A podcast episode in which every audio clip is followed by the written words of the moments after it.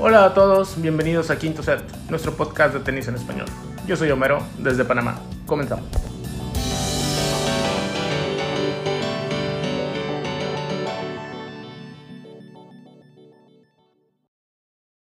Hola, ¿qué tal? ¿Cómo les va? Qué gusto saludarles. Aquí estamos. Bienvenidos, bienvenidas a otro episodio más de Quinto Set, su, su, podcast de tenis en español, su podcast favorito, de su deporte favorito. Aquí estamos todavía entre disfraces, entre telarañas, entre varias cosas aquí, todavía repasando un poco eh, cosas por ahí tenebrosas, macabrosas, dirían por ahí también. Pero ya van a ver, ya leyeron también el nombre del episodio, ya van a ver de qué de qué vamos a estar platicando, pero antes de todo, como ya es costumbre, le voy a dar la bienvenida al elenco de hoy y voy a empezar por Paulina. ¿Cómo estás, Pau? Hey, ¿cómo están todos? Aquí, este, medio que celebrando el Halloween, haciendo remembranza al, al día con este, este episodio. Vamos a ver qué tal nos sale y qué tan terrorífico nos acordamos. Sí, eh, no se vale, no se vale llorar ni ninguno de nosotros y no se vale llorar tampoco los que nos están escuchando. ¿eh? Rocío, ¿cómo estás? Qué gusto también tenerte otra vez en Quinto Set. Hola Rodrigo, hola chicos, hola a los que nos escuchan. Un episodio también obviamente de terror y mucho, mucho de qué hablar este, estos partidos que vamos a hablar. Así es, también está con nosotros el capitán del barco de la Nolefam, como ya es costumbre desde su retorno. Homero, amigo, ¿cómo estás? ¿Qué tal, Rodrigo? Eh, ¿Qué tal a todos los que nos escuchan? Y pues esperando que estén pasando una espeluznante noche de Halloween y que no se muevan, que nos sigan escuchando porque va a haber historias de terror. Y sí, y vaya que son de terror. Quien trae unas también ahí muy buenas es el buen Guille, que va a osar meterse con algunos de los miembros de Quinto Set, pero pero aún así trae historias ahí de terror que muchos quisiéramos olvidar. ¿Cómo estás, Guille? Hola, Rodrigo. Hola, compañeros y a todos los que nos escuchan. Ya va a ser un buen episodio y seguro que muy entretenido también en este Halloween. Así es. Bueno, pues entonces, sin más preámbulos, vamos a iniciar con el episodio de quinto set, pero también como es costumbre de nosotros, vamos a hacer una especie de repaso de lo que vivimos en esta semana lo voy a comentar así de manera muy rápida y ya cada quien eh, podrá ir profundizando en alguno de los temas si quiere. Como estamos hablando de fantasmas, voy a empezar con Marin Silic, campeón en San Petersburgo, para no variar. Eh, le mandamos un, mandamos un abrazo ahí a, acá a Croacia. Dale su lugar, dale su lugar. Así es. Bueno, se, jugó la ATP 500 de Viena también, campeón Alexander Zverev sobre Francis Tiafoe. También ahí Tiafo rompiendo quinielas y metiéndose en polémicas y no sé qué tanto, pero bueno, el campeón venciendo a, Tiafo en la final. Hablando de fantasmas en la WTA, Donna Vekic, que tenía como 50 años sin ganar un título, me parece que tenía como cuatro temporadas ya, y bueno, campeona en Kuhn Mayer, así que rompió una sequía importante. Y para mí, la nota de la semana o del fin de semana, las mejores dos semanas en la vida de Annette Kontaveit para ganar en Klug dos títulos en dos semanas, título y sobre todo el pase a las eh, WTA Finals que se van a jugar en Guadalajara. Así que todo eso pasó en este fin de semana y estoy seguro que tenemos comentarios acerca de una u otra cosa que nos fue dejando toda esta semana. Sí, a mí me pareció muy emocionante lo de Contaveit, pero al mismo tiempo un poco triste por Ons Jabur, que se merecía también el pase a, a Guadalajara, pero bueno, así es el, tenis y Contabate hizo lo necesario. Dejó a Simona Halep completamente en blanco. Creo que Halep tuvo una muy buena semana también para rescatar. Qué bueno que esté, que esté volviendo. Ojalá vuelva pronto al top 10. Yo creo que va a estar muy, muy buena esa pelea entre, entre los jugadores, entre las jugadoras. Y hacer un comentario también sobre Emma Raducanu un poco, que llegó a cuartos esta, esta semana y bueno, cayó de forma muy clara ante Kostiuk. Y por ahí, si bien esta semana, curiosamente, son sus dos primeras victorias a nivel de, de gira en WTA, más allá de los grandes slams. Y leí un comentario que me pareció acertado sobre Raducanu, que si bien se podría tomar como una buena experiencia lo que ha, ha tenido, también por estar en Rumanía, que es la tierra de su padre, el problema es que al haber ganado ya un Grand Slam, todo lo que haga ahora se ve de, manera diferente, ¿no? Ya es como parece que fuera muy poco para lo que hizo y por eso va a tener que llevar e, ese tipo de, situaciones o las derrotas las va a tener que, asimilar correctamente y bueno, ahora va a estar ahí su equipo, supongo, para apoyarla. Yo en, en, un par de comentarios al pie de lo que dice Guille, me parece que con Raducanu, irónicamente, y suena quizás a una barbaridad, hay que tratar de olvidar un poco el US Open que hizo, porque para mí, o sea, lo, digo de verdad, es bastante representativo que, que de verdad no tuviera ninguna victoria WTA hasta el momento. O sea, no había jugado en el circuito. Entonces, no es que haya sido campeón del US Open por casualidad, no es que eh, haya estado en el lugar correcto, en el momento correcto, eh, como que fuera una casualidad, no sé, o sea, no, no le quiero quitar méritos al hecho del US Open, pero al final le falta también sentirse jugadora del tour, porque al final de cuentas le hace falta esa experiencia que te van dando los WTA 250, los 500, el jugar contra las 50 y que de repente crees que porque tú estás 30 posiciones arriba le tienes que pasar por encima, pero te termina llevando a tres sets. Ese tipo de situaciones. No había jugado un partido a tres sets en su vida. O sea, todavía el, el que ganó en la primera ronda de, de club fue el primero. Entonces, apenas está aprendiendo a ser jugadora. O sea, fue literal una en un millón lo que pasó en el US Open porque nadie en la historia había venido de la quali hasta el título, ni en hombres.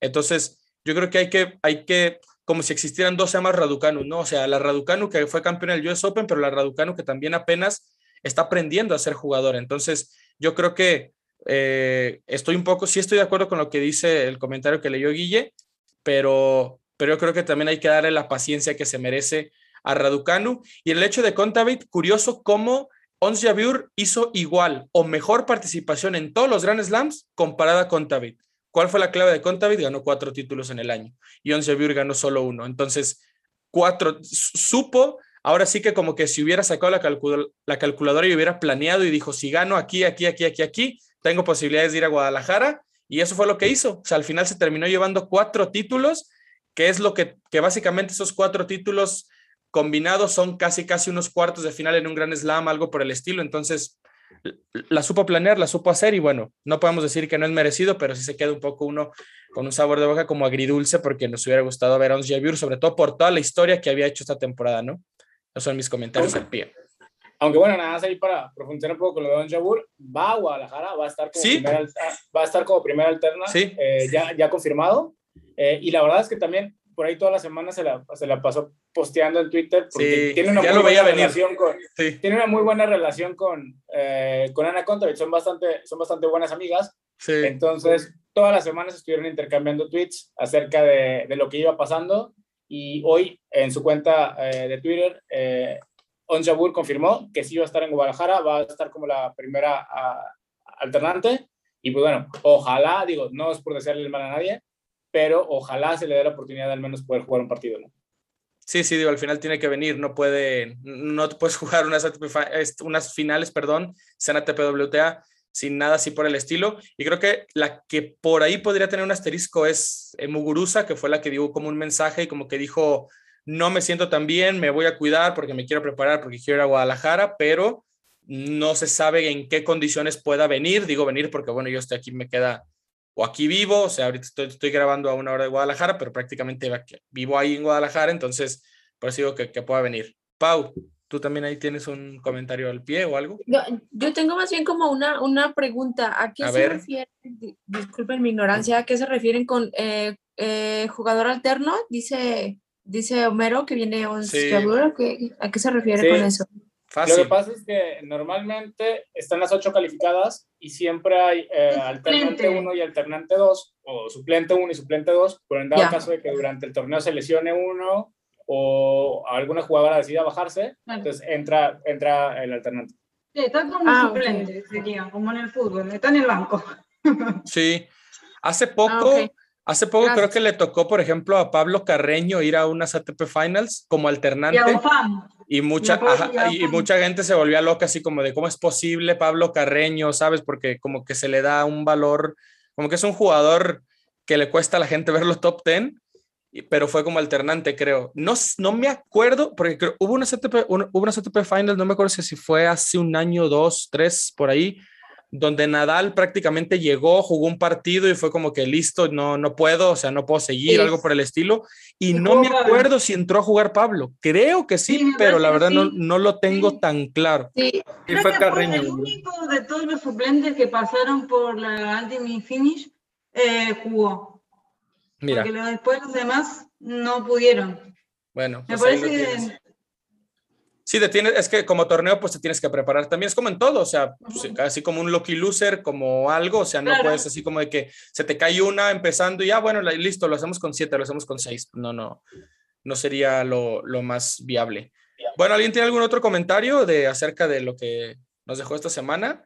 Sino para empezar a prender la fogata y empezar a sacar ahí las historias que traemos por ahí macabrosas. Así que como no, pues nada, nada, más ahí como creo que nadie de nosotros nos esperábamos ver a Francis Tiafoe llegar a la final de, de, Viena. Creo que este, eh, lo más normal hubiera, hubiera sido haber visto a, a o algo así, ¿no? De los de los Ruth, a Ruth, a Casper, ajá, sí, la verdad. Que la verdad, este, eh, pues nada, fue como, como muy sorpresivo y, y parece ser como, no sé ustedes qué, qué, piensan, pero a mí, de hecho yo lo comentaba ahí en el WhatsApp, que siento como que Tiafoe nada más va a payasear, a, ni siquiera se toma en serio el tenis, de repente se me da como, se me figura como a Benoit Pared, pero pues bueno, parece que le está yendo bien, creo que por ahí en el US Open también tuvo un, un buen desempeño, este, pero pues bueno, vamos a ver qué, qué tanto le dura esto a, a Frances, ¿no? Que, que eh, tampoco hay que, que desacreditar su, su, su, trabajo hasta, hasta la final. Nadie lo esperaba. a mí yo tampoco. A mí también me, es como que me cae gordo de los mexicanos. me cae mal. La verdad que no, no me gustó mucho, no me gusta esa actitud, pero bueno, esta semana nos sorprendió, parecería. Yo siento que no es que no le.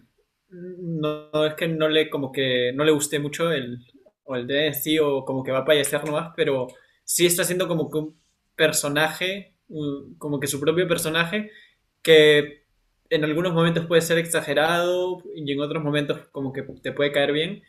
Y creo que es lo que está queriendo, creo, creo que está queriendo generar un vínculo con el público y bueno, a algunas personas les puede caer bien y a otras mal, ¿no? O exagerado.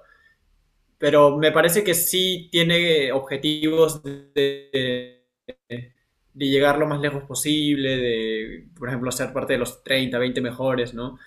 Yo creo que sí tiene esa, esa meta, no creo que, que esté como solo de, de, entretener así. Yo, yo, por ejemplo, con quien lo compararía quizás es con Monfils por ejemplo, yo, yo, yo de, de, de Benoit Per no le veo tanto porque Benoit Per se me hace que sí es ya más o como una animadversión que el mismo se ha creado porque incluso a veces donde deja de competir, deja de jugar, eh, hace demasiados berrinches, yo a Tafo no lo he visto muchos berrinches, o sea, sí le veo como que este, esta especie de showman y, y, por eso yo lo veo un poco más cercano a lo que alguna vez fue o llegó a ser o es, ya ni sé, eh, Monfils, donde yo creo que ah, sí hay que tener mucho cuidado porque cuando sales mm, pensando un poco más como en el espectáculo que puedes brindar que en lo que puedes hacer como tal en el partido, creo que tú mismo te vas, a, te vas poniendo un techo y para muestras Monfils, que este... También bueno, quieres saber cómo pues a, a, las, a las pruebas me remito.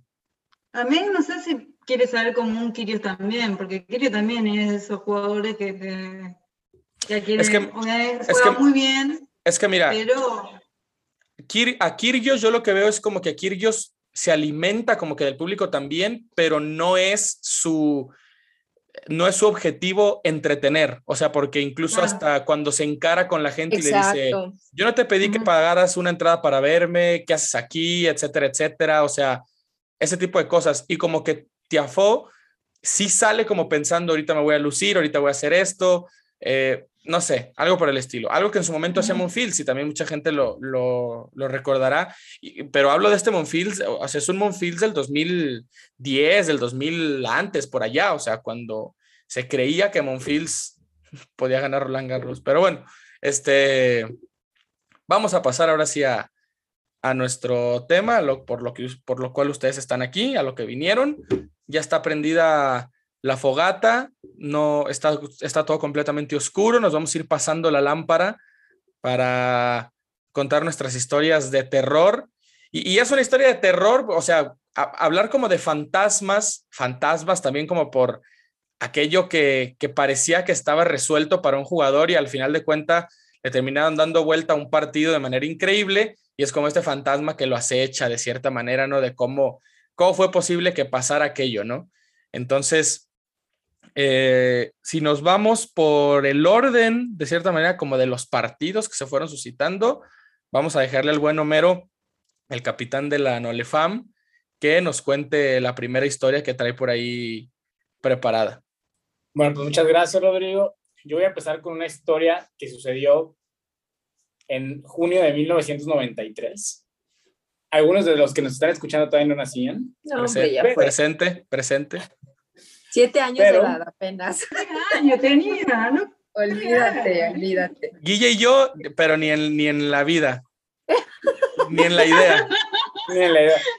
Pero, no, la de, la madre. No, no, ni eso, ni eso. De hecho, está considerado como uno de los grandes, eh, uno de los grandes colapsos, ¿no? En la historia del deporte. Y fue lo que le pasó a Jana Novotna en la final de Wimbledon. Estaba jugando contra Steffi Graf la verdad es que hubo eh, un primer set muy disputado, eh, se fueron a tiebreak, lo gana Jana Novotna, 8-6 en el tiebreak.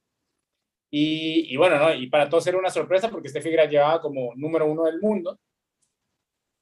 Jana Novotna no es que era una mala jugadora o no es que tuviera una preclasificación muy, muy baja, en ese momento era 7 del mundo, pero no se esperaba que, que Jana Novotna le fuera a ganar a, a Graf.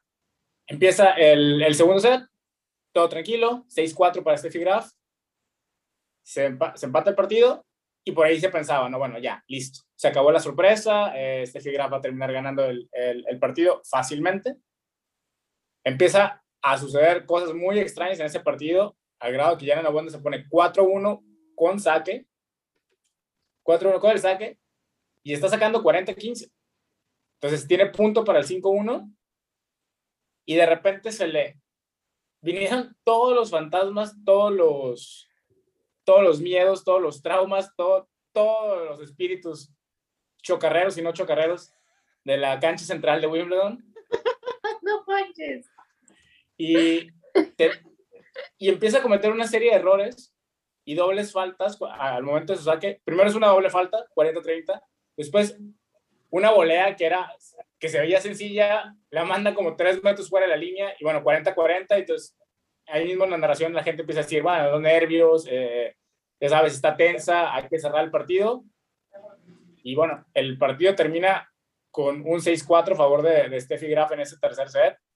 Diana Bodna llorando en los brazos de, de, la duquesa al momento que, que le entregan el, el, el plato de, de, segundo lugar o de finalista, que también se volvió en un momento icónico porque obviamente es alguien de la realeza de Wimbledon. Y Diana Bodna estaba tan desconsolada que la duquesa la tuvo que abrazar porque le entregan el, el plato eh, del premio finalista y, no podía, no podía por lo que le había pasado, no podía por la situación, realmente la, la sobrepasó. Y después, eh, en una entrevista, ella, ella contaba que, que la verdad es que durante todo el partido nunca estuvo pensando plenamente en lo que estaba pasando en el momento. Ella como si se concentrara en jugar, jugar. Y cuando estaba ganando 4-1 el partido, de repente le vino como que esa sensación de, madre mía, lo que estoy haciendo, en qué momento, en dónde estoy parada, le estoy ganando cuatro, no estoy a punto de ganar Wimbledon. Y todos los miedos se le vinieron encima. Eh, la verdad es que fue una situación muy triste. Afortunadamente, hay una, hay una continuación de esa historia. Y años después, Jana Novonda logra ganar su, su, torneo en, eh, su trofeo en Wimbledon. Pero la verdad es que sí, al menos ese año de 1993, súper terrorífico para la pobre Jana. Oye, pero, em, eh, o sea, yo no me acuerdo de eso, evidentemente, ¿no? Este, pues, siete años, uno está pensando en, el Nenuco y en los Cabos Pash y esas cosas, ¿no? Pero, eh, ¿cuál, ¿cuál fue como el, el argumento de, de Botna para decir así como, me pasó esto, o sea, o no hubo algo como, como tal?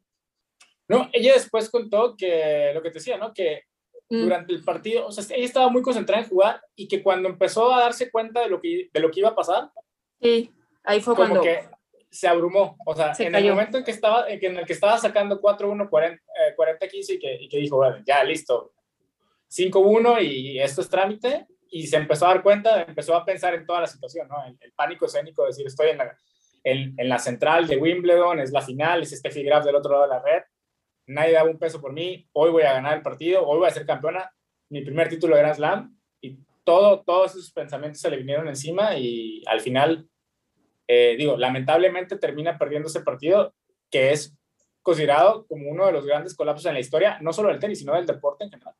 De hecho, por ahí hay una serie eh, en, una, en una cadena de streaming eh, muy popular que empieza con la N, este, donde hay, hay una serie que se llama, que se llama Losers. Si tienen chance, eh, vayan a dar una vuelta por ahí y hablan acerca de los grandes colapsos deportivos en la historia y por ahí viene la, un poco sobre eh, la historia de Yana Eso como me, me, recuerda un poco, si nos damos algo como más reciente, lo que le acaba de pasar a, a Victoria Zarenka en, este, eh, el Masters 1000 este de Indian Wells, que ya todo el mundo la daba por, bueno, al menos yo ya la daba por ganadora y ¡zas! que se le viene la night y, y pues le ganó, le terminó ganando Paula Badosa, ¿no? Digo, o sea, no en las mismas dimensiones, evidentemente, pero este, o sea, como que me, me imagino algo así, ¿no?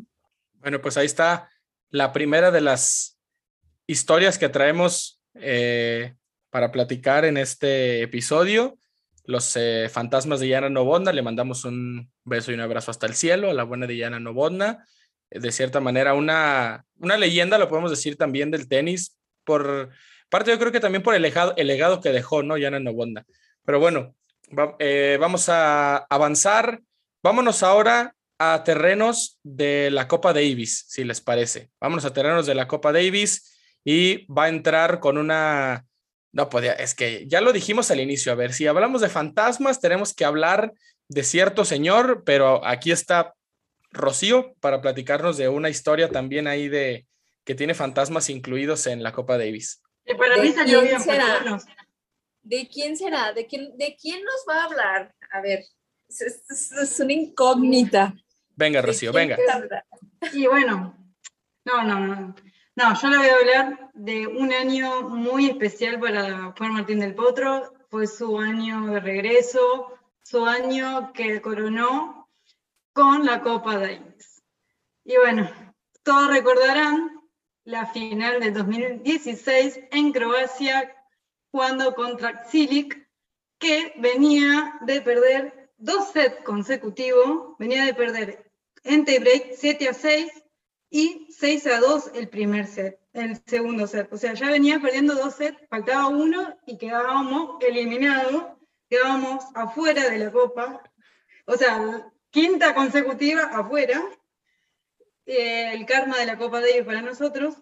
Pero De Potro hizo un clic en su cabeza, se habrá ido, al baño, se lavó la cara y dice, bueno, vamos a tener que hacer algo porque si no, no puede ser que la Copa Davis no sea nuestra. Entonces, ¿qué hizo? Empezó a jugar todo lo que tenían sus cartas y bueno, empezó a jugar espectacular, a tirar sus derechas, a jugar de todo y bueno, le pudo roblegar el partido y lo pudo ganar 7-5, que también fue muy peleado el tercero, 6-4 y 6-3, o sea, fue histórico para nuestro, para nuestro tenis argentino que le dé vuelta nada menos a Silic en local. De local. La hinchada no podía creer que Silic, de estar 2 a 0, no podía haber perdido ese partido. Hasta su compañero Karlovich no lo podía creer que tenía que jugar el quinto punto con Del que después obviamente Del hace su partido y bueno, coronámonos la Copa Davis. Eso fue todo. No sé, no sé vos, Rodrigo, cómo lo tomaste, no, cómo lo viste ese partido. Capaz lo sufriste. No, lo que, lo, que yo, lo que yo iba a decir es que dices que por alguna extraña razón no podían creer que a Silic le estaban remontando. Digo, yo creo que eso todo salvo Croacia lo podían haber visto venir, o sea, como decir, bueno, el fantasma, el fantasma que, de Potro que no sabía cómo hacer para ganar el partido, bueno, lo pudo lograr, ¿no? Ahí está. No, la verdad que a mí me da gusto. No lo podía creer. A mí me da gusto. A mí, la verdad, me dio gusto. A ver, de que, de que me das a escoger quién gana una Davis del Potro o Marin Silic, no hay color. O sea, para mí no, no, o sea, no, no está pero ni cerca. Que dicho sea de paso, con el título de eh, que logró en San Petersburgo, Silic creo que llegó a 20 títulos y es el segundo jugador que tiene más títulos fuera del Big Four. Tiene Juan Martín del Potro, le saca dos títulos jugando como 18 años menos, pero bueno, para poner ahí un poco de, contexto de, las carreras de ambos, ¿no? Pero bueno, para sorpresa de nadie, digo, para sorpresa de Croacia, le remontaron un partido a Marin Silic que tenía dos sets a cero. No sé los demás cómo lo vivieron, si se acuerdan. Por, por, ahí algo cómico es que menciona el Rocío que del Potro se fue al baño. Afortunadamente no había celulares en ese momento. Cierto, fue al baño, se despejó. No estaba de moda irse al baño todavía. Era un decisipas, no en su momento. No estaba de moda irse al baño, pero sí. Bueno, eh, vamos a hablar de más y de más y de más historias de, o sobre todo de fantasmas, y también yo creo que un fantasma, ya lo, ya lo hablamos, es un señor por ahí, un francés, y Pau nos tiene también otra historia por ahí de, que, incluyen esos fantasmas que lo acecharon toda su vida, sobre todo si se trataba de enfrentarse a Novak Djokovic o si se, trataba de enfrentar al Big o si se trataba de hacer algo importante en su vida. Se escucha muy feo, pero bueno, ahí Pau nos tiene, nos tiene algunos fantasmas ahí de, en un partido también. Mire, eh, yo, no, yo no me voy a ir tan lejos, no me voy a eh, extender tanto porque, bueno, ustedes bien saben que yo como que no soy muy muy seguidor ahí como de este señor Gelmon Fields, eh, que, la verdad este, para mí todavía sigue jugando y es así como de ya, señor, ya siéntese, pero... Ahora sí que para sorpresas de muchos sigue jugando, ¿no? Ahora sí. no lo podía creer. Nos vamos, nos vamos a ir al, al US Open del 2014 un partido de semifinales entre eh, Roger Federer y, y Gail Fields, que ya lo, ya lo mencionábamos.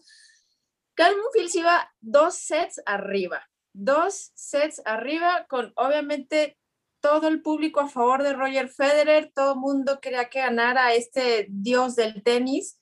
Eh, y bueno, el, el, señor no supo hacer otra cosa más que puras tonterías.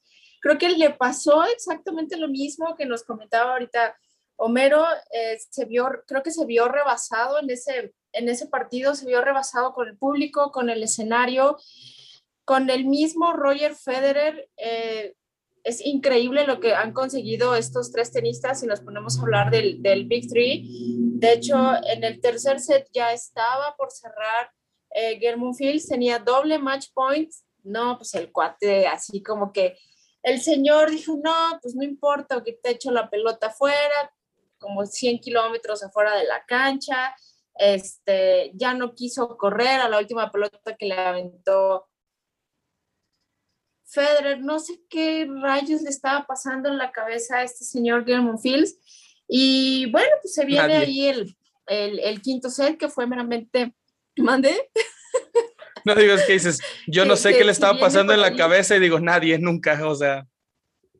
Pues nadie. o sea, es que, o sea, de tener es que imagínate, de tener ya a Roger Federer a tu merced, o sea, ya, ya lo tenías para aniquilarlo y para pasar al, siguiente partido que era contra un fantasmita ahí que tenemos aquí melodiándonos siempre, que es el buen Marin Chilich, este, y o sea, ya lo tenías tú para, para ganarlo y, este señor así como de, pues no, o sea, lo dejó ir así como, como, si, como si estuviera jugando con un tenista cualquiera, ¿no? Yo, yo creo que este partido es algo que, que va a perseguir a, Gael toda su vida. Es algo que yo creo que nunca se va, se va a perdonar. Y bueno, pues el quinto set fue puro trámite, puro trámite para, para Roger Federer. Terminó cerrando 6-2, ya tenía un triple match point, iba 5-2 arriba, triple match point, sin problemas, se acabó el tenis. Y nada, Gary Monfils no se, no se lo podía creer, o sea, eso, eso fue, eso fue lo que pasó en ese US Open del, 2000, del 2014. Por ahí también traía otra historita del, del, US Open, pero ya la iremos contando más, más adelante. Entonces, ese es Gael Monfils. Es cosas típicas de Gael Ese es. Ese es. Ese es Gael Monfils. Sí, alguien que tuvo su merced a Roger Federer. Es que no lo puedo creer de verdad. O sea, lo tuviste ya. O sea, era para ¿sabes qué? Era mi oportunidad en el Arthur Ashe, público lleno, público en contra, o sea, no, así, así, y, eso lo va a perseguir, esa va a ser su historia de terror de toda la vida, como deportista, como ser humano, como todo. De, de Monfils, creo, me acuerdo, creo que fue inicios del año pasado, creo, donde tuvo a Djokovic por ahí en Dubai, por ahí de esos, de esos torneos de por allá, cinco match points Cinco match points, tres con saque en el tiebreak. No, bueno, y una, y obviamente terminó perdiendo Galmon Fields, porque pues estamos hablando de Galmon Fields. Pero sí, una, un, eh, para, si hablamos de fantasmas, no puede faltar Marin Cilic, no puede faltar Galmon Fields. Pero hablando de Roland Garros, yo me acuerdo una de dos argentinos en 2004. Coria ganando también 2 a 0, Gaudio le da vuelta también un 3 a 0.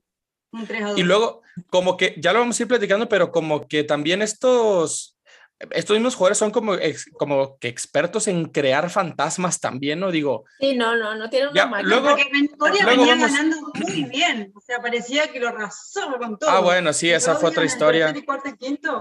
Luego los calambres y no sé qué. lesionó, los calambres. Según esto, pero bueno. Ahora, hablando de Roland Garros, ah.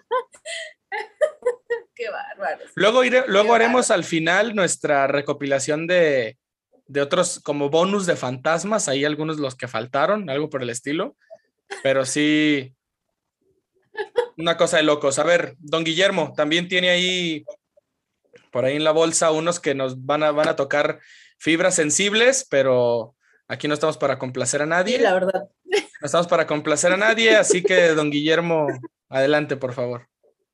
Si por algo le pongo mute a Guille fue por, por accidente. iba, a decir, iba a decir algo así, pero...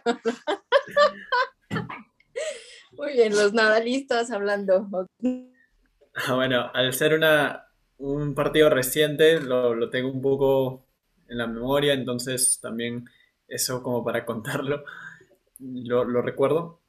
Es en el Australian Open de ese año, el, el partido de cuartos de final entre Tsitsipas y Nadal.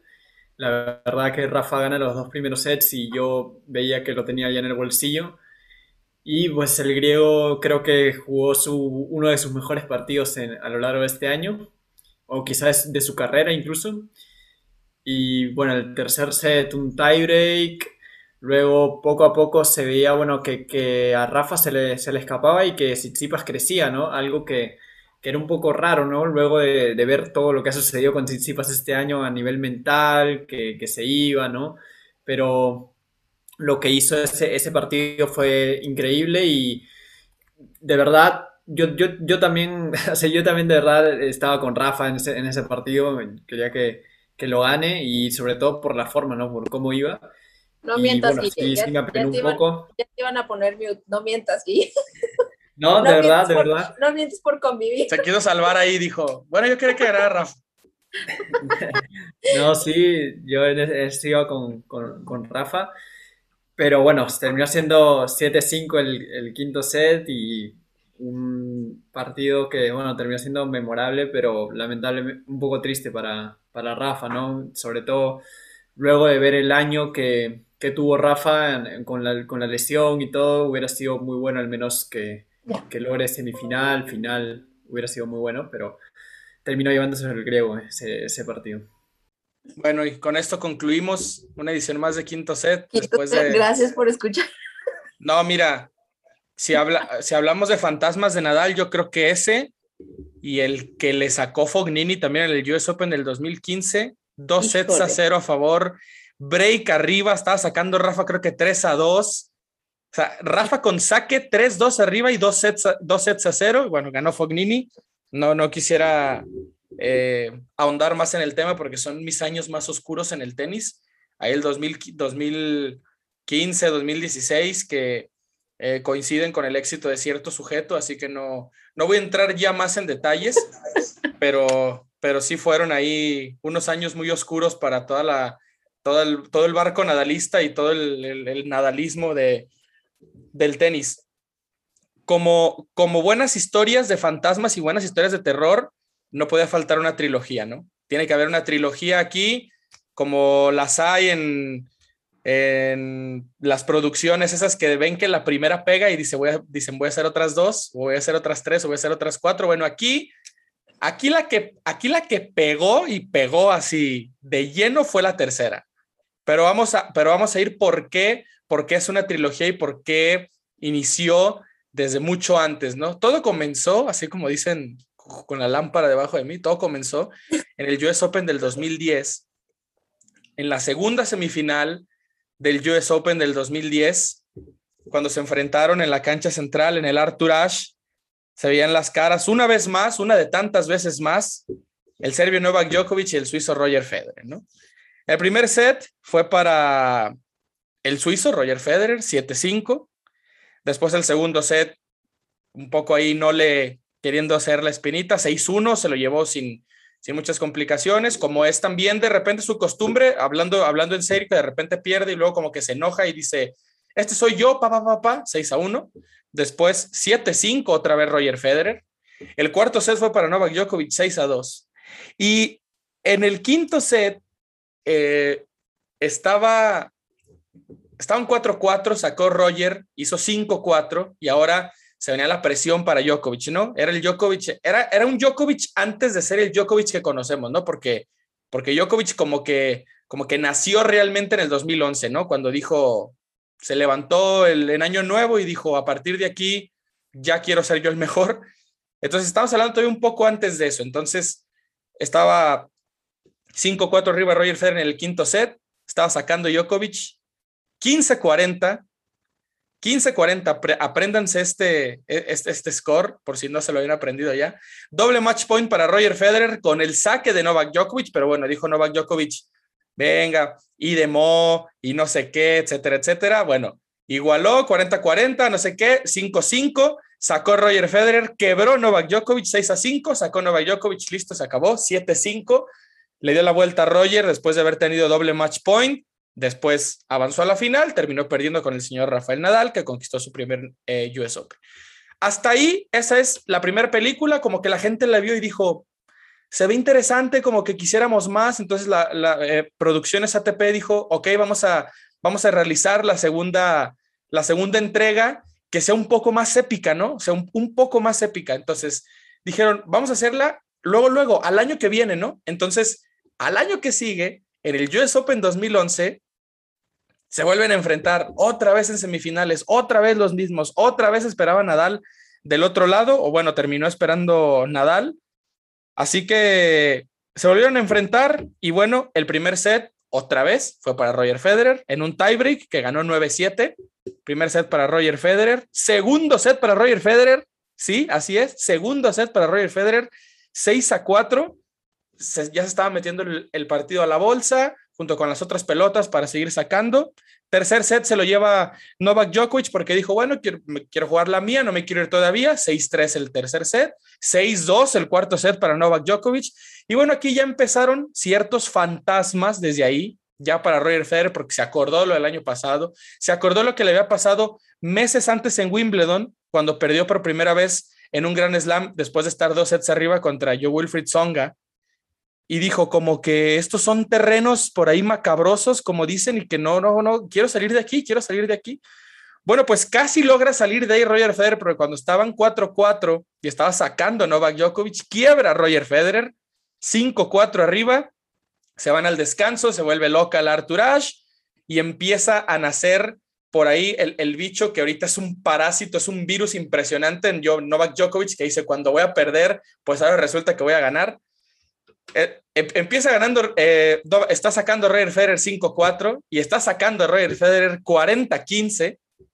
y como que dicen, bueno, ya se viene por fin un Nadal, un Fedal en el US Open, etcétera, etcétera. 40-15 saca Roger Federer. Novak Djokovic saca la mejor devolución que han visto los ojos del tenis en la historia, con una devolución legendaria para poner el 40-30, para que la gente le aplaudiera, porque pobrecito nadie lo quiere, según ellos, etcétera, etcétera. Entonces, se empieza a crecer Novak Djokovic, igual a 40-40, se le envuelve a Roger Federer el partido, quebra Novak Djokovic 5-5, saca Novak Djokovic 6-5, saca otra vez Roger Federer, quebra Novak Djokovic y Novak Djokovic finalista del US Open y ahora sí terminó por ganarle a Nadal. Entonces, este fue como que el segundo gran monstruo de Roger Federer y que nadie lo podía creer. Y como que decían, ¿cómo es posible? Entonces Producciones ATP dijo, no, no, esto tiene que tener una trilogía. Pero Producciones ATP como que entró ahí en una especie de... Eh, como que se le terminaron los fondos, como que dijeron, tenemos que, que, postergar esta tercera entrega porque pues ahorita, ahorita no hay presupuesto, eh, no pensábamos que Novak Djokovic tuviera este año, entonces como que salió, salió ahí un poco, un poco del presupuesto ese 2011 y, y, se postergó como que el guion lo metieron ahí a la congeladora, ya no sabían qué iba a pasar con él y en el 2019, cuando están viendo que la Next Gen sigue siendo un invento de la mercadotecnia y dicen, oye, ¿qué, qué está pasando aquí? No, no terminan de ganar, necesitamos una otra historia. Entonces ahí es cuando Producciones ATP dice, ¿sabes qué? Teníamos guardado un guion que era buenísimo. Entonces lo, lo sacan y lo ponen en marcha en la final de Wimbledon del 2019, donde, bueno, qué final, ¿no? Primer set. Ahora sí que primer set para, eh, para Novak Djokovic en tiebreak. Después, segundo set para Federer. Tercer set, otra vez en tiebreak para Novak Djokovic. Cuarto set para Roger Federer. Y bueno, empieza acá ahora sí otra vez eh, la épica. Ya se habían enfrentado varias veces en finales de Wimbledon. Todas las había ganado Novak Djokovic. Eh, y por ahí empezaron, empezaron hasta que otra vez el señor Roger Federer logra quebrar, finalmente. Quebró Roger Federer la cancha central se volvió loca otra vez, fue al descanso, después vino a querer sacar y vuelve a sacar 40-15 doble punto para campeonato. Es muy famosa la imagen ahí de mi tía que le dice así como que nomás le falta un punto y, que vamos Roger y no sé qué. Eh, se le acabaron los primeros servicios a Roger, se quedó sin primeros saques, se quiso subir a la red por Dios sabe quién, lo pasó Novak Djokovic eh, terminó quebrando Novak Djokovic otra vez, para sorpresa ahora sí que de muchos y de nadie al mismo tiempo. Igualó Novak Djokovic, se fueron a un super tiebreak después cuando llegaron al 12-12 y después, eh, como ya había sido costumbre en esos mismos tiebreaks, se lo volvió a comer Novak Djokovic. Novak Djokovic campeón de Wimbledon. Eh, Roger Federer tuvo más aces, menos doble faltas, más golpes ganadores, menos errores no forzados, más lo que quieran, menos los puntos que tuvo que necesitar. Así que esa es la, la ¿cómo se llama? La trilogía del terror para todo el barco fedalista que todavía sigue creándoles pesadillas y que si tienen que pensar en un monstruo, ese monstruo se llama Novak Djokovic o ese monstruo se llama 40-15 para cerrar el partido. Vamos a ver si pueden dormir después de esta historia contada por Rodrigo. bueno, solo decir que creo que lo de Wimbledon es la más dolorosa quizá para el mismo Roger Federer, ¿no? No, no, una bomba, una bomba, sí. Creo que mm, es posiblemente su última oportunidad de, de un Grand Slam y se le escapó de una manera increíble. Entonces sí, yo creo que, que es un poco triste, ¿no? Por, y sobre todo por cómo están en este momento los, los títulos, ¿no? Bueno, ahorita están 20-20, pero pudo ser 21 para Roger, ¿no? Entonces se quedó esa, esa espina, ¿no? De, de estar, de, de, estar a un punto del título. Sí, fue como eh, el regreso de, ya sabes, de, de Freddy Krueger a esa, esa versión del, del 2019, ya es que van y van y parece que cada entrega los, los, terminan, ¿no? Así como que terminan exorcizando a los demonios y de alguna forma siempre aparecen de nuevo. Y a Roger le pasó, ¿no? Le pasó en 2019 y bien, bien lo que comenta Ille, que creo que esa es la más dolorosa, porque yo también estoy de acuerdo con él, creo que era la última oportunidad real que eh, va a tener Roger Federer de ganar un, título de la Slam. Era, el último, e, ese 40-30, por después, o sea, después 40-15 hace el punto Novak Djokovic, ese 40-30 eh, fue el último punto para campeonato en la historia de Roger Federer, creo yo. Es el último punto para campeonato en un Grand Slam. Sí, correcto. En un, Grand Slam, sí.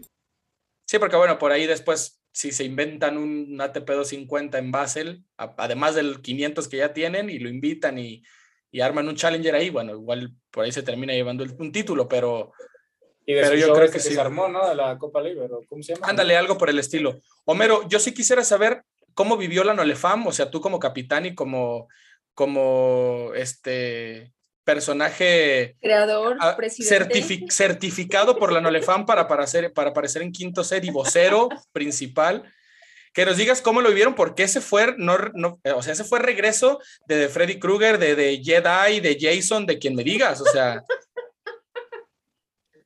Yo creo que fue uno de los partidos más intensos que, que yo como fan he vivido en, en cuanto al tema eh, Novak Djokovic, sobre todo por la atmósfera en la que estaba. Ha, ha habido otros partidos, eh, la verdad es que de, de, de, de ese riesgo de ya al momento de perder, pero había mucho en juego en ese momento no solo era obviamente el título en Wimbledon, sino lo que decía Guille, ¿no? Se, abre, se abría aún más la brecha porque todos sabíamos que, que no le, la meta era alcanzar los 20 Grand Slam de Roger y, y, si Roger ganaba ahí se abría más la brecha, entonces como que se volvía todavía un poco más inalcanzable el récord. Además, la verdad es que sin, sin entrar en el punto en que si lo quieren o no, Djokovic siempre que juega en cancha central de Wimbledon va a jugar con público en contra puede estar jugando contra Beranqui si quieres y va a tener al público en contra. Entonces, y no tengo nada en contra de Beranqui, fue el primero que se me vino a la mente, pero, pero la verdad es que la atmósfera de ese día donde toda la gente estaba literalmente en contra y de hecho una de las cosas que, que a mí personalmente más me agradó cuando, cuando por fin termina el partido es, es la, la, la seña que hace Djokovic hacia el público, así como de hagan lo que hagan, aquí mando yo. Este, entonces, e, eso para mí fue como el momento como de, ya sabes, cuando por fin le clavas la estaca al vampiro y dices, aquí se, se acabó la maldición, listo. ¿Para qué preguntaba? ¿Para qué preguntaba? Lo tengo merecido yo también. ¿Para qué preguntaba si de por sí? Pero bueno, yo, creo que, a ver, hablando de fantasmas, yo creo que ese. Saquen ahora ya, para concluir sus fantasmas ahí mención honorífica a este fantasma o algo por el estilo. Yo tengo una que quizás nadie recuerda, pero es un poco ahí media, que dije también, otro fantasma, pero legendario del tour que también nunca amenaza, siempre se quedó en amenaza. A ver, don Guillermo. Una actual también en Musetti con Djokovic en Roland Garros.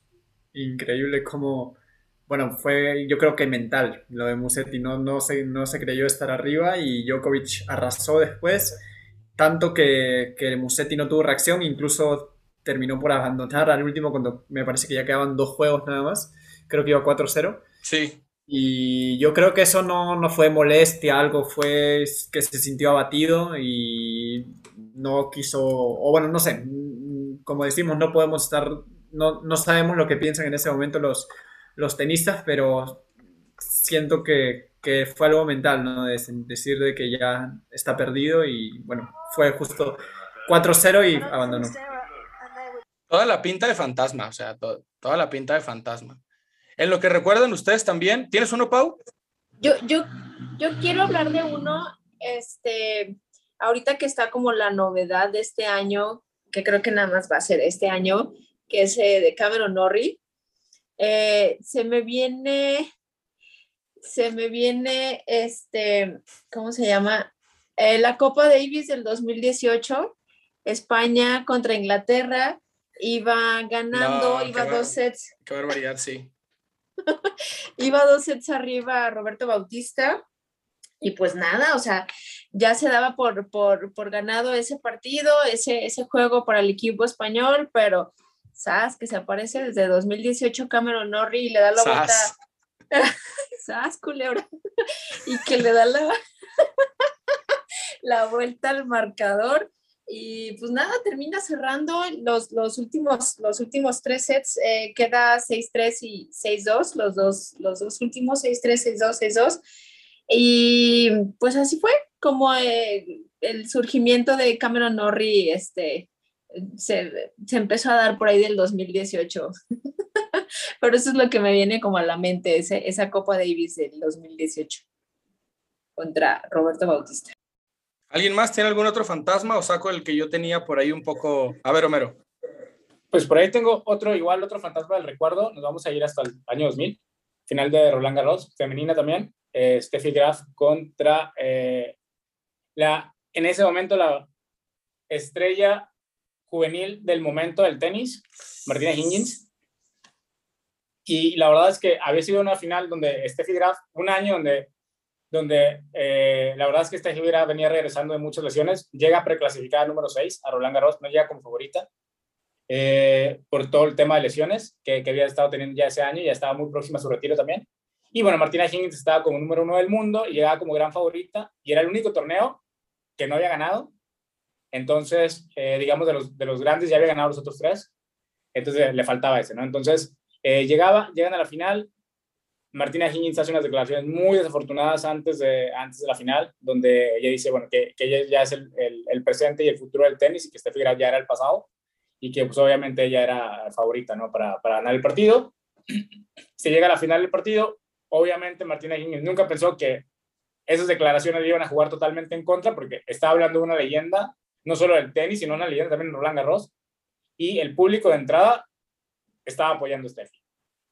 Después de dos, de dos sets muy parejos, dividen, eh, gana el primer set Martina, el segundo Steffi Graf, se viene un tercer set, donde a Martina Higgins no solo se le aparecieron todos los fantasmas, le salieron todos sus demonios, toda su legión interna, y terminó convirtiendo el partido en uno de los actos más bochornosos en la historia del, tenis donde incluso suspenden eh, eh, el partido por unos reclamos que ella hace, toma una actitud muy, muy malhumorada, reclama, reclama la, a la jueza, eh, está intentando sacar, desesperó tanto al público, al público francés, que tampoco es el público más dócil del mundo, ni tampoco el más amable. Entonces empiezan a corear, está intentando sacar Martina Hingis eh, en, su, turno de saque y la gente no, no guarda silencio y empiezan a corear el nombre de Steffi, Steffi, Steffi, parecía, literal, parecía estadio de fútbol. Eh, entonces, eh, bueno, al final termina perdiendo el partido, no, no, no se queda la premiación, se va al vestidor en, en, en, un acto de berrinche porque está totalmente molesto, tiene que ir su mamá, que fungía también como coach en ese momento, a sacarla del vestidor para que regrese a, la premiación obviamente el público la buchea y, bueno, era muy triste lo que pasó, ¿sabes? Y sobre todo también triste porque a Martina después se termina retirando y nunca pudo ganar Roland Garros. Qué cosas, qué cosas. Sobre todo, me gusta que Homero está sacando los eh, fantasmas también de la WTA, que yo por ahí no recuerdo tampoco tantos, pero, pero sí, el, el fantasma que yo quería sacar fue un fantasma, pero fantasmón, eh, en el Roland Garros del 2012 jugó Novak Djokovic contra John Wilfred Songa los cuartos de final y a ver, Djokovic había ganado el primer set 6-1, le estaba pasando, pues le, estaba dando un baile a, a Songa, 2-0 el quiebre en, en, el segundo set, igualó Songa, Songa ganó el segundo set 7-5 y el tercer set también 7-5. Después, eh, Djokovic salvó cinco match points, pero con, sus, con su saque. O sea, tuvo cinco match points eh, Songa para cerrar el partido. Obviamente todos con el saque de Djokovic, pero bueno, también ahí fantasmón. Después se te, terminaron yendo a, a, tiebreak. Para sorpresa de nadie, se terminó llevando el tiebreak eh, Novak Djokovic. Y bueno, ya se imaginarán también la debacle de, de Songa que después terminó llorando en la Philippe Chatrier, la gente le aplaudió, creían que, que, creían que estaba viendo a Yannick Noah, que por fin alguien iba a terminar como con esa, eh, esa seguidilla de triunfos de Nadal, etcétera, etcétera, etcétera.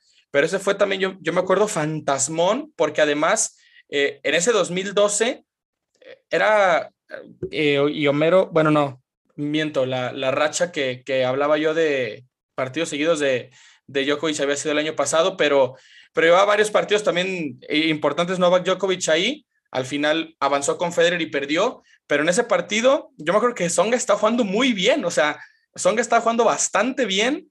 Eh, creo que sacó sacó este Djokovic, de hecho Djokovic sacó 15-40 también, para, para no variar, 15-40 y estaba 4-5 abajo y después, y después sacó también, creo que 30-40, estando 5-6 abajo, eh, con ventaja incluso también para Songa otra vez, etc. Bueno, un show. Al final se lo llevó Djokovic en, en el cuarto, en el tiebreak, eh, y Songa, bueno, como buen fantasma, se vino abajo, y, y el quinto creo que lo ganó Djokovic 6-1 otra vez, algo así. Pero también es otro, otro fantasma ahí legendario, creo yo. Yo tengo uno. A ver, Rocío. El del Potro y Team en 2017 en el US Open, en octavos de final. Eso también fue un épico. Ah, claro. Ganaba Team De los, po- 6-1 de, los pocos 6-2. fan- de los pocos fantasmas que tiene Team. Pocos, creo. Y eso No que el Potro recuerdo. Venía, mal, venía enfermo, venía de fiebre, estando resfriado.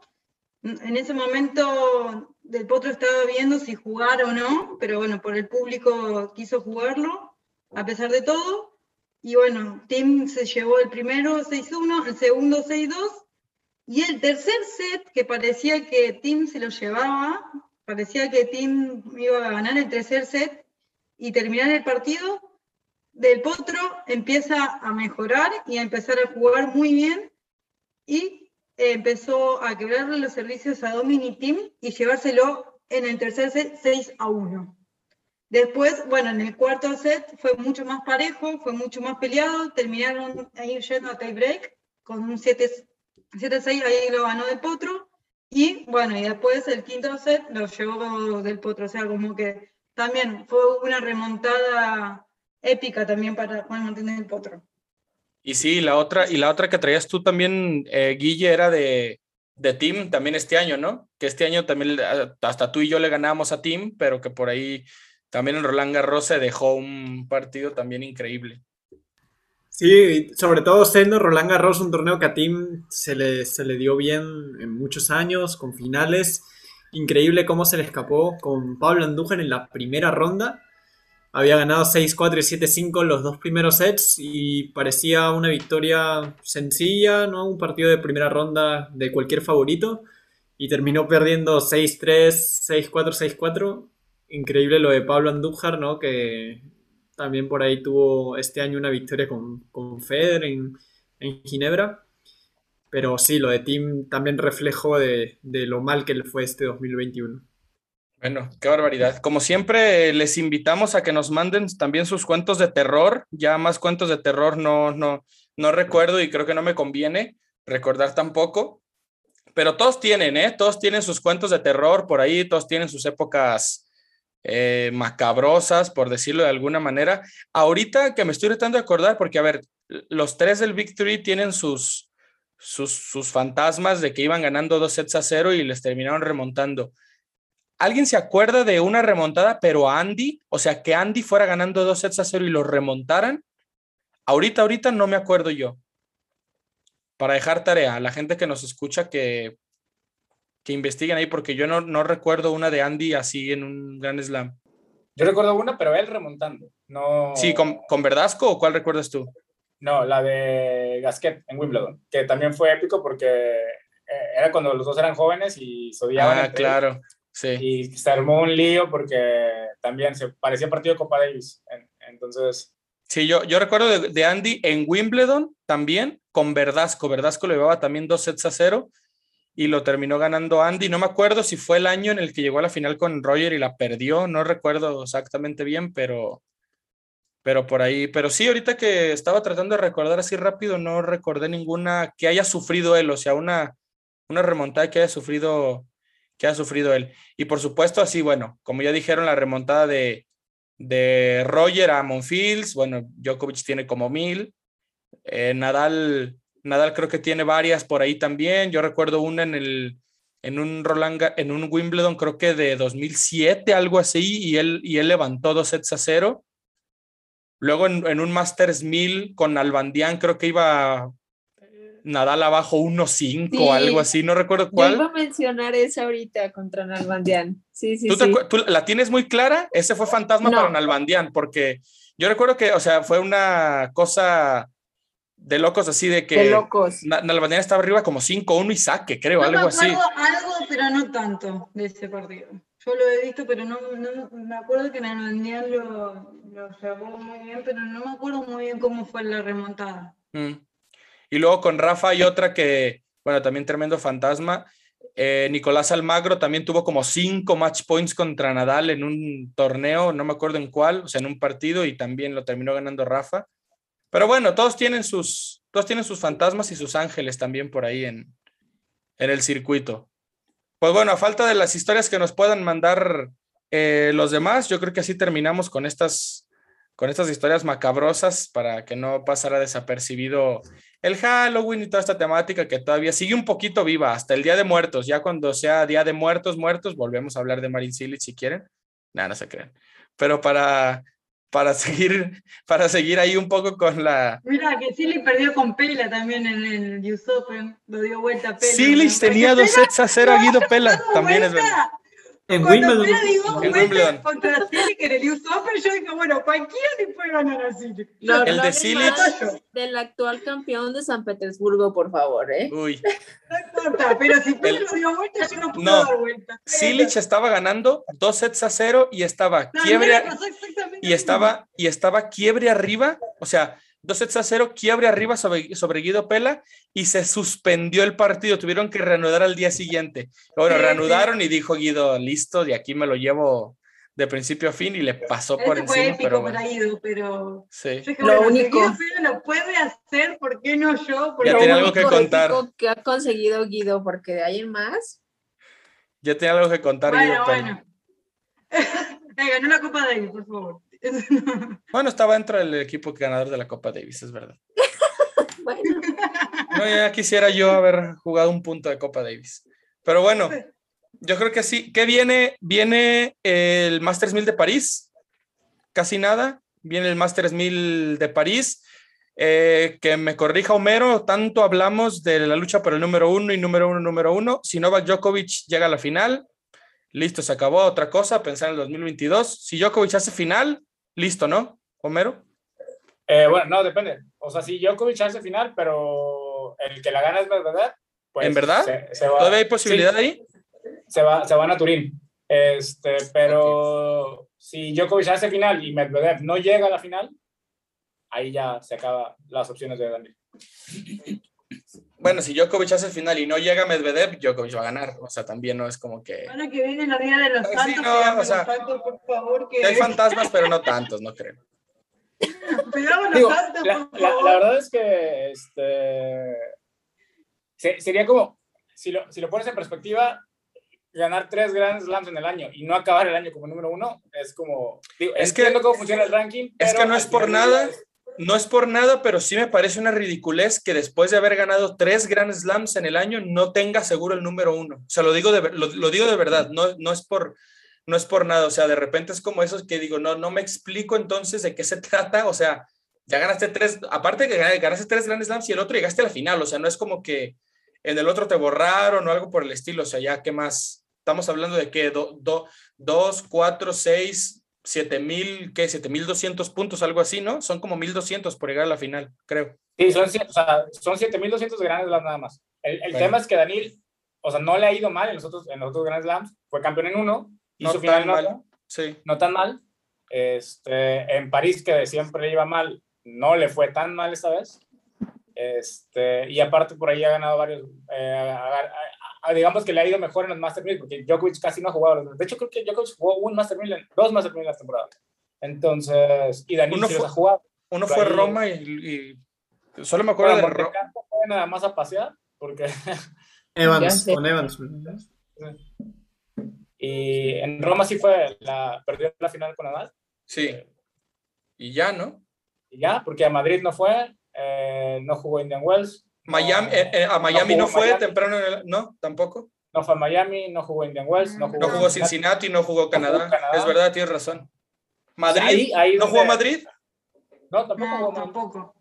Mira, yo no diría. Sí, solo Bueno, jugó solo jugó Monte Carlo y, y Roma entonces eh, Y ahora por ahí donde- raro. pues es que ya está más Bueno. enfocado en, en- Claro, en el sí, otro sí. En lo suyo, sí. Entonces, Totalmente de acuerdo, sí. Bueno, pues eso es lo que viene. También se aproximan y se aproximan las finales de la WTA, que como dijimos ya, eh, ya lo platicamos, ya está listo el elenco. En el próximo eh, episodio vamos a platicar de las finales de la WTA de lleno. Esperemos que con invitado especial otra vez. Y si no, de todos modos lo vamos a hacer entre nosotros, no tengan ningún problema para platicar de este hecho histórico que vamos a tener y bueno, después ojalá vengan por ahí posibles reencuentros de integrantes de Quinto Sed en esas mismas finales, no sé, ya ver, iremos viendo qué nos depara el destino, pero mientras tanto, ojalá hayan disfrutado este, este episodio de, de Fantasmas. ¿Qué les pareció también ya para empezar a, a, despedirnos? Este, Rocío, gracias por haberte pasado con tus historias, buenas historias. Mira que, mira que en, o sea, en la opinión popular de repente ponían a Del Potro como pecho frío, que se me hace una falta de respeto, pero al final le creó fantasmas a Silich y le creó fantasmas a, Tim también. A Murray también, pero no lo dio vuelta, sino que lo ganó en, cinco sets. Bueno, cinco. sí, bueno, pasa que, bueno, el Potro porque no jugó en 2011, y bueno, ta, ta, ta, ahí viene por tantas cosas, pero bueno, por lo menos pudo ganar la Copa Davis. Pero nada, eh, la verdad que tuvo muy bueno estos partidos eh, así de terror, de, ver y de recordar eh, malos momentos y buenos momentos para cierta gente, ¿no? no siempre es todo malo, no todo malo, así que bueno, la verdad que la pasé muy bueno. Gracias, Rocío, por haber, por haber venido. Pau, gracias también por haberte unido a este, a este episodio de Fantasmas de Quinto Set. No, hombre, al contrario, más bien este, estuvo muy entretenido. Siempre es bueno recordar.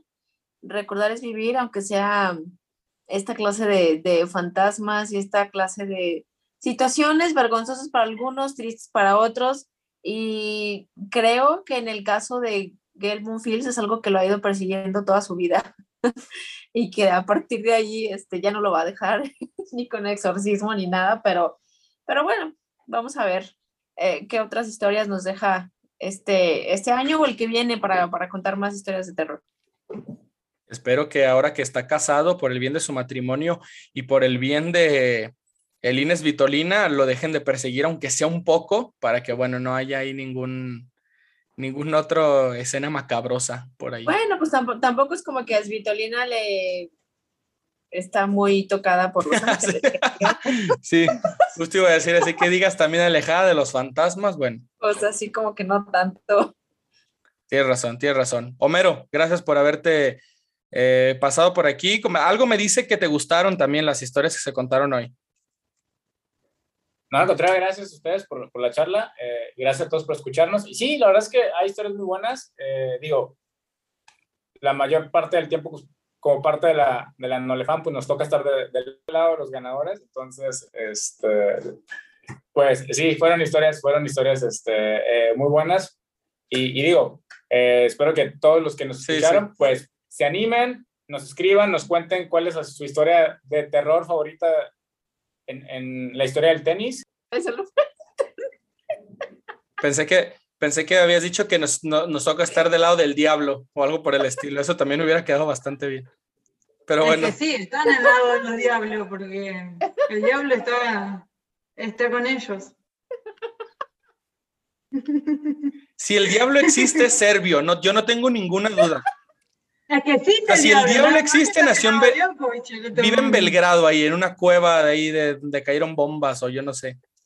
No, ya acaben esto, no me puedo reír en paz, te lo juro. Bueno, don Guillermo Vamos ya. al vampiro David para que lo exorciste. Mira, hubiera sido, hubiera sido, hubiera sido un gran, una gran oportunidad. Don Guillermo, gracias por haberse pasado también con algunas historias que no, no cayeron tan bien en ciertos integrantes, pero, pero eran necesarias. No, muchas gracias por el tiempo. Ha sido muy divertido este episodio, interesante también recordar algunas de estas historias de terror para algunos tenistas. Y un gusto como siempre, ya se vienen las finales de la WTA, así que quédense con Quinto Set que vienen muchas novedades, muchas sorpresas. Y un gusto siempre estar aquí en Quinto Set, muy contento. Así es, bueno, así vamos a cerrar un, un episodio más, gracias a, a a todos y a todas ustedes, como siempre, por escucharnos, por haberle dado clic al enlace, ya lo dijo Mero, gracias por eh, dejarnos llegar hacia donde sea que llegamos, a bocinas, audífonos, a donde sea que, que estuvimos. Ojalá que de verdad se le hayan pasado bien. Por favor, compártanos sus fantasmas, ya sea sus fantasmas favoritos o los fantasmas que esos que no los dejan dormir también. Una disculpa a, todo, a, toda la gente de, de, su majestad, pero había que hablar de uno de los fantasmas por excelencias de, que, ha quejado sobre todo el tenis eh, actual. Pero bueno, así nos vamos a despedir. Gracias de verdad, les mandamos un fuerte abrazo, como siempre. Esto fue Quinto Set.